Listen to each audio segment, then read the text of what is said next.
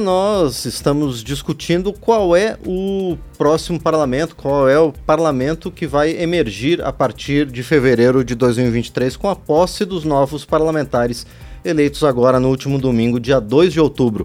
E para conversar sobre isso e também sobre a disputa em segundo turno, nós vamos receber agora o vice-líder do PL aqui na Câmara dos Deputados, o deputado Giovanni Cherini, do PL do Rio Grande do Sul. Deputado, bom dia, obrigado por estar aqui no painel eletrônico. Bom dia, bom dia, Márcio, bom dia, ouvintes da Rádio Câmara.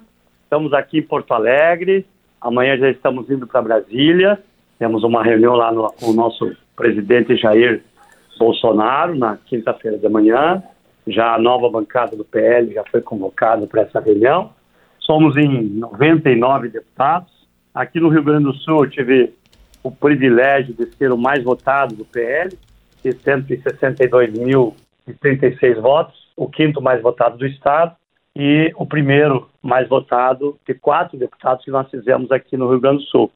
Fizemos também o senador Hamilton Mourão, que é o nosso vice-presidente da República, se elegeu senador, e estamos no segundo turno aqui com o nosso sempre ministro e deputado federal, Onix Lorenzoni.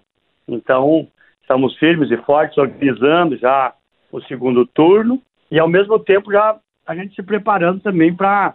Já temos aí o período das emendas em Brasília, né? Já estamos, já estamos aí nos preparando. Eu sou líder da bancada gaúcha também, já há oito anos, então temos as indicações das emendas de bancada e das emendas individuais. Mas estamos né, apostos aqui para responder aí o que vocês estão precisando aí para esclarecer certeza. os nossos ouvintes aí da Rádio Câmara, que tem muita audiência. Perfeito, deputado. Em primeiro lugar, é um prazer receber o senhor aqui e também parabéns por essa conquista, a conquista de mais um mandato aqui na Câmara dos Deputados.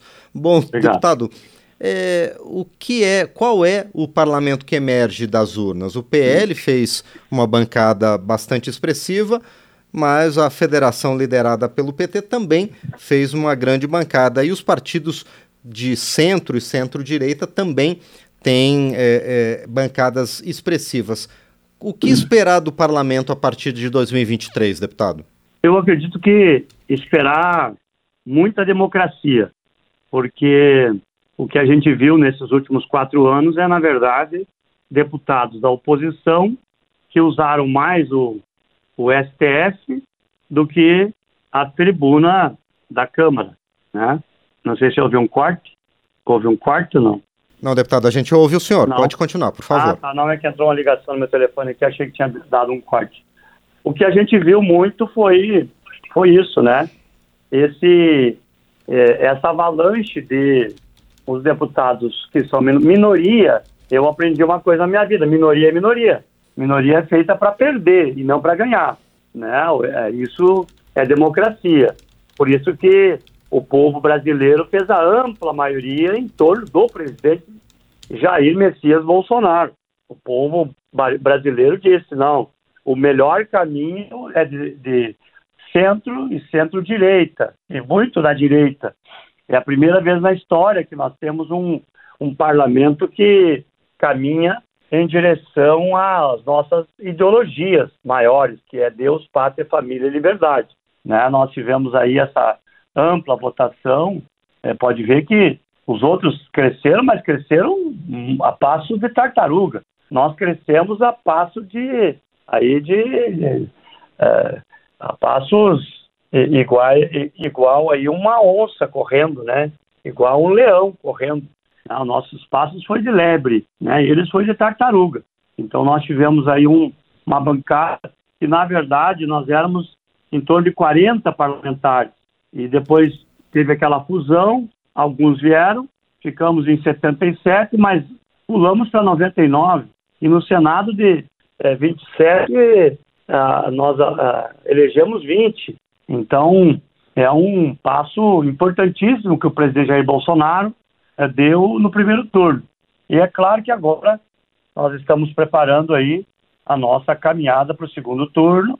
Precisamos convencer aqueles que ainda não estão convencidos, precisamos fazer com que aqueles que não votaram venham votar, porque houve uma abstenção ainda grande, apesar da disputa que trouxe muita gente para a urna, mas muita gente foi viajar. Então nós queremos que essas pessoas é, exerçam o seu papel. Outra coisa bem importante, como eram cinco votos, era, um, era difícil para muita gente votar. Agora vai ser mais fácil, serão dois votos no caso de estados que têm segundo turno para governador. Tem estados que vai ser um voto só.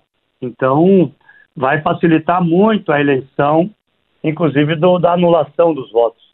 Então, acho, acho que vai haver uma, um número maior de, de eleitores e, ao mesmo tempo, a possibilidade.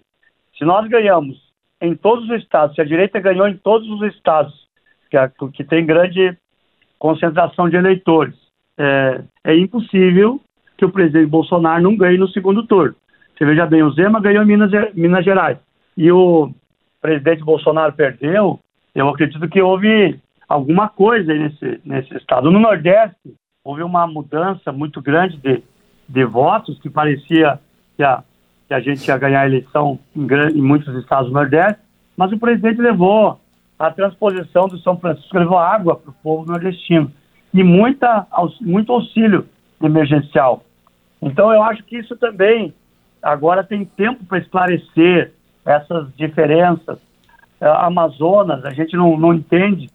Lá, nós tínhamos certeza que a vitória era do presidente Bolsonaro e aconteceu essa diferença de votos a favor do, do, do ex-presidiário. Então, é, é, óbvio que agora essa diferença também de nós votarmos no, no maior é, no, no, no, maior quadrilheiro que essa pátria já produziu, é, é, é óbvio que nós, nós temos que mostrar essa, isso que aconteceu. Muita gente é, confundiu, até porque os nossos adversários sabem fazer campanha no sentido de incriminar os outros né, e mostrar que eles são santos. Eles têm essa capacidade. Mas nós temos, temos que fazer a diferença nessa eleição e mostrar que realmente o governo Bolsonaro não tem uma corrupção, não teve, não teve um desvio, a ponto que teve milhões e milhões para distribuir para prefeitos, teve milhões e milhões para distribuir para governadores, teve milhões e milhões para comprar vacina, milhões e milhões para distribuir para 66 mil milhões de brasileiros o auxílio emergencial no período, e agora 600 reais de auxílio para caminhoneiro, auxílio para taxista, né? Que ainda faz esse esforço sobrenatural que ninguém acreditava, era só o presidente que gritava sozinho no Brasil inteiro para diminuir o preço da gasolina e do óleo diesel. E conseguiu fazer isso. Então, o presidente Bolsonaro é um herói. É um herói de, de lutar contra tudo e contra todos e está sobrevivendo no meio disso aí tudo, contra a grande mídia, contra o judiciário, que, o judiciário militante, a grande mídia militante, né? Mas nós vamos vencer tudo isso. E eles amanhã vão, vão ser nossos aliados ainda. Sabe por quê? Porque eles vão ver que esse outro caminho que eles estão sonhando é um canto da sereia, porque a esquerda é o canto da sereia, a esquerda faz a Venezuela, a esquerda, os exemplos que eles têm são esses aí, é empobrecer todo mundo, pra todo mundo ficar dependente deles, ficar votando, que nem o Maduro faz na Venezuela, que nem em Cuba, tantos e tantos anos. Por que, que é tão bom viver em Cuba se o maior sonho do cubano é, é fugir, mesmo que morra no caminho, para os Estados Unidos? É, então, não tem explicação. Nós precisamos é continuar fazendo o bem nesse país, essa nossa ideologia de, de libertação, de liberdade, que é a, a ideologia do bem. Né? E é, hoje, é, na verdade, a eleição vai ser o bem contra o mal. É só ver hoje quem apoia o, o, o presidiário e quem apoia o presidente Bolsonaro. É só olhar isso, você já vê e tira as diferenças. Aonde que está o bem e aonde está o mal. Agora, deputado Giovanni Cherini, na eventualidade do ex-presidente Luiz Inácio Lula da Silva, que venceu em primeiro turno, vencer também no segundo turno, como é que vai ser a relação com o parlamento? A gente sabe que apesar de, de é, o parlamento ser é, majoritariamente de centro e direita, o que foi eleito para 2023, sempre há uma reacomodação de forças. O senhor acredita que mesmo o ex-presidente Lula vencendo, é, é possível termos governabilidade a partir de 2023? Olha, eu sou, sempre fui, sempre serei um democrata. Acho que o Brasil tem que estar, como nós sempre dizemos, né, o Brasil acima de tudo e Deus acima de todos. Nós temos que ser oposição, oposição forte, oposição aguerrida, oposição para não deixar, se isso acontecer, mas eu sempre digo que o seu podia, eu tinha, morreu de lepra, aqui em Porto Alegre, eu sempre digo, morreu de lepra aqui no São Pedro. Então, eu, eu não quero nem pensar nisso, né, porque eu estou convicto de que o presidente Bolsonaro terá mais quatro anos e aqui no Rio Grande do Sul o Nick Lorenzoni será o nosso governador. Então, é melhor a gente nem uh, levar essa energia, e porque o Albert Einstein dizia que a imaginação é mais importante que o conhecimento. Então, eu estou imaginando a vitória do presidente Bolsonaro e do Onix Lorenzoni aqui no nosso estado.